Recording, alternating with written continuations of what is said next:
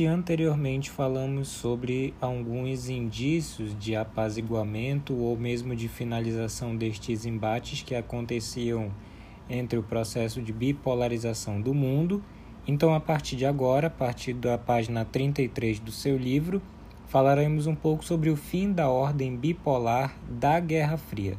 Guerra Fria, somente para retornar aquilo que já havíamos falado anteriormente, significa a ideia e também a concepção de que não havia confronto armado, apenas questões burocráticas eram colocadas como uma tentativa de apaziguamento e resolução dos sofrimentos por parte da população e também minimizar os impactos a nível mundial.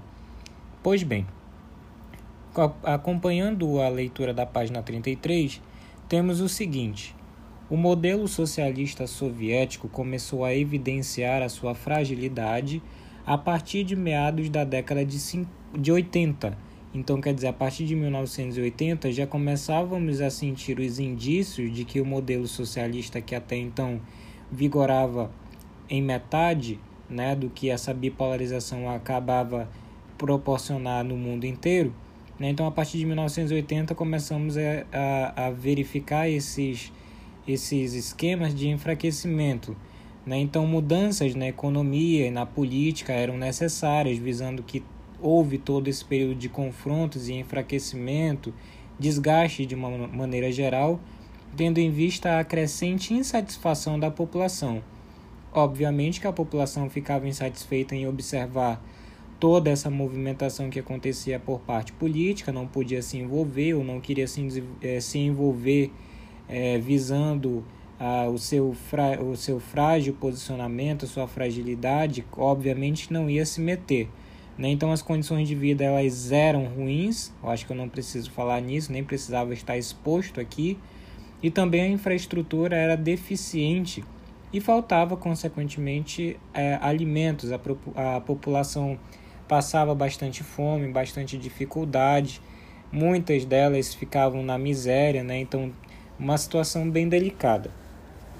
Enquanto que 1985, passados aí cinco anos da década de 80, né, na metade já do caminho desse percurso da década, ao assumir então o governo, o líder Mikhail Gorbachev, né, esse mesmo que está na imagem da página 33, ou Mikhail Gorbachev, como queiram, se você encontrar em alguma literatura, algum outro livro dessa maneira, é a mesma pessoa que estamos referindo. Esse senhor aí governante que promoveu a abertura política e econômica da antiga União Soviética, né, que iniciou também a abertura é, da política dessa União Soviética, conhecida como Glasnost. Se fosse você, eu grifava também e firmava bem esse termo, que juntamente que a gente vai ver que a Glasnost tem o seu sentido de transparência, ou mesmo na tradução dela de transparência, permitindo então liberdades democráticas como forma de acalmar a população que até então estava bastante insatisfeita e que protestava e às ruas e as, à frente do governo, né, protestando contra as medidas ditatoriais do regime socialista.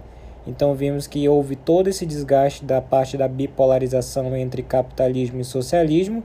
Então a população não queria mais, não queria mais sofrer, estava desgastada e desgostosa por parte da autonomia do, por parte das decisões tomadas do governo.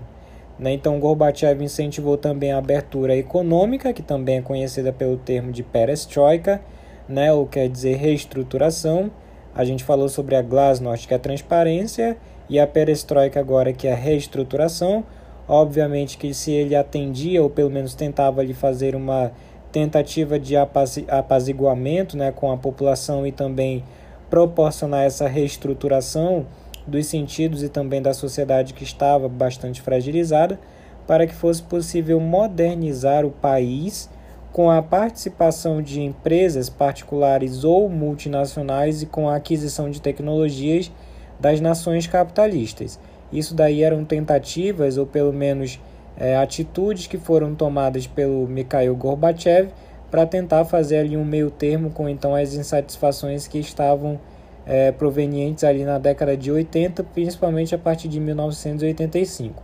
Essas medidas elas eram impensáveis durante a maior parte do regime socialista, em que todos os meios de produção pertenciam então ao Estado soviético. Mesmo assim, ainda tinha bastante influência no sentido soviético, mas também já havia ali o que se falar em também fazer alianças aí, aquisição de tecnologias com as nações capitalistas que até então você entendia que cada uma agia ali de uma maneira isolada e até mesmo se confrontando. Mas como a gente viu, a partir do ordenamento, então da estipulação da Guerra Fria, nós não temos mais, ou pelo menos minimizou bastante a questão dos enfrentamentos, e até então pode até haver, mas a partir de uma questão mais burocrática no sentido da Guerra Fria, né? sem confronto armado apenas ali disputando teoricamente ou então é, burocraticamente. Nesse período que a gente está falando, a União Soviética de um lado e os Estados Unidos de outro assinaram acordos de redução do arsenal nuclear, né, dando continuidade àquela ideia que a gente falou anteriormente, né, do apaziguamento, período de apaziguamento, tentando ali amenizar as tensões da Guerra Fria. Né? Também tínhamos as reformas em que a União Soviética retirou parte das suas tropas do país do leste europeu, né, dos países do leste europeu, aqueles que a gente falou anteriormente, enfraquecendo então as ditaduras, isso daí pode ser considerado uma consequência com as quais se aliava. Né? Então, ao mesmo tempo, multiplicaram-se as manifestações populares reivindicando a liberdade e democracia.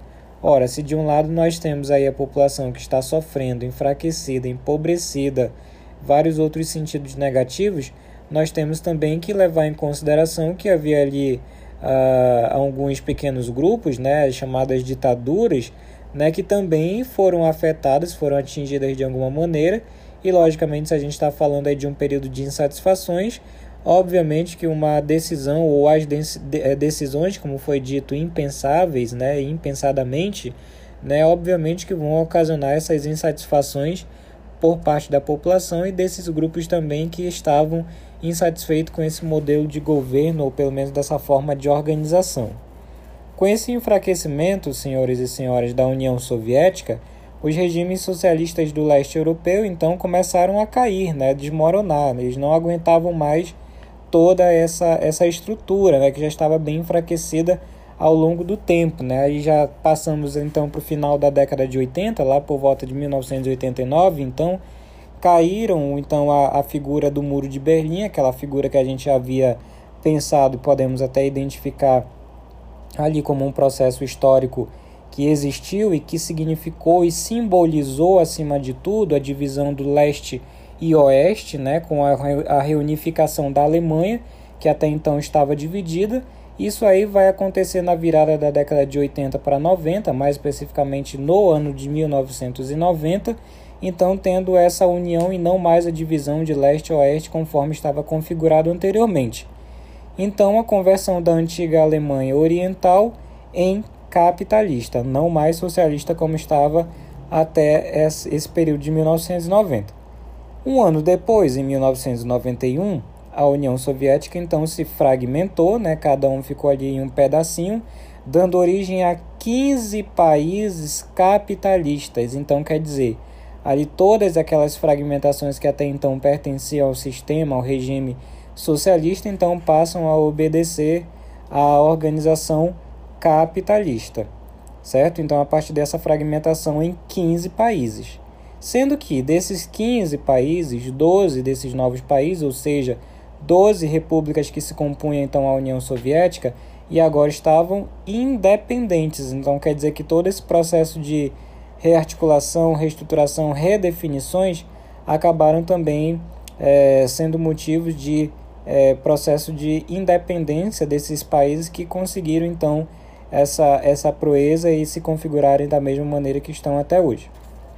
Passaram então a fazer parte de um bloco econômico entre os antigos aliados, né? lembrando aí que falamos antigamente de capitalismo e socialismo, então agora eles são, fazem parte, são considerados esses aliados, né? e fazendo parte então do que é conhecido como SEI, C-E-I, SEI, que significa a Comunidade dos Estados Independentes, você pode grifar também ou anotar essa parte, que é bastante importante.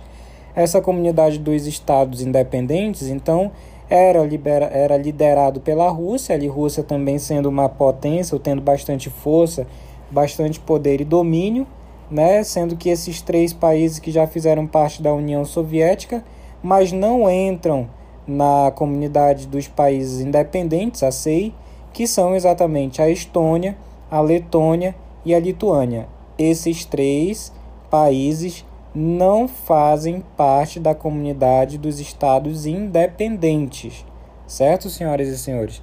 Então, isso nós finalizamos o assunto do, da, do fim da ordem da bipolarização mundial, né, ali em sentido capitalista e socialista, e também damos o encerramento a partir da década de 90, a partir de 1991, então, aquilo que havia sido estabelecido no sentido da Guerra Fria.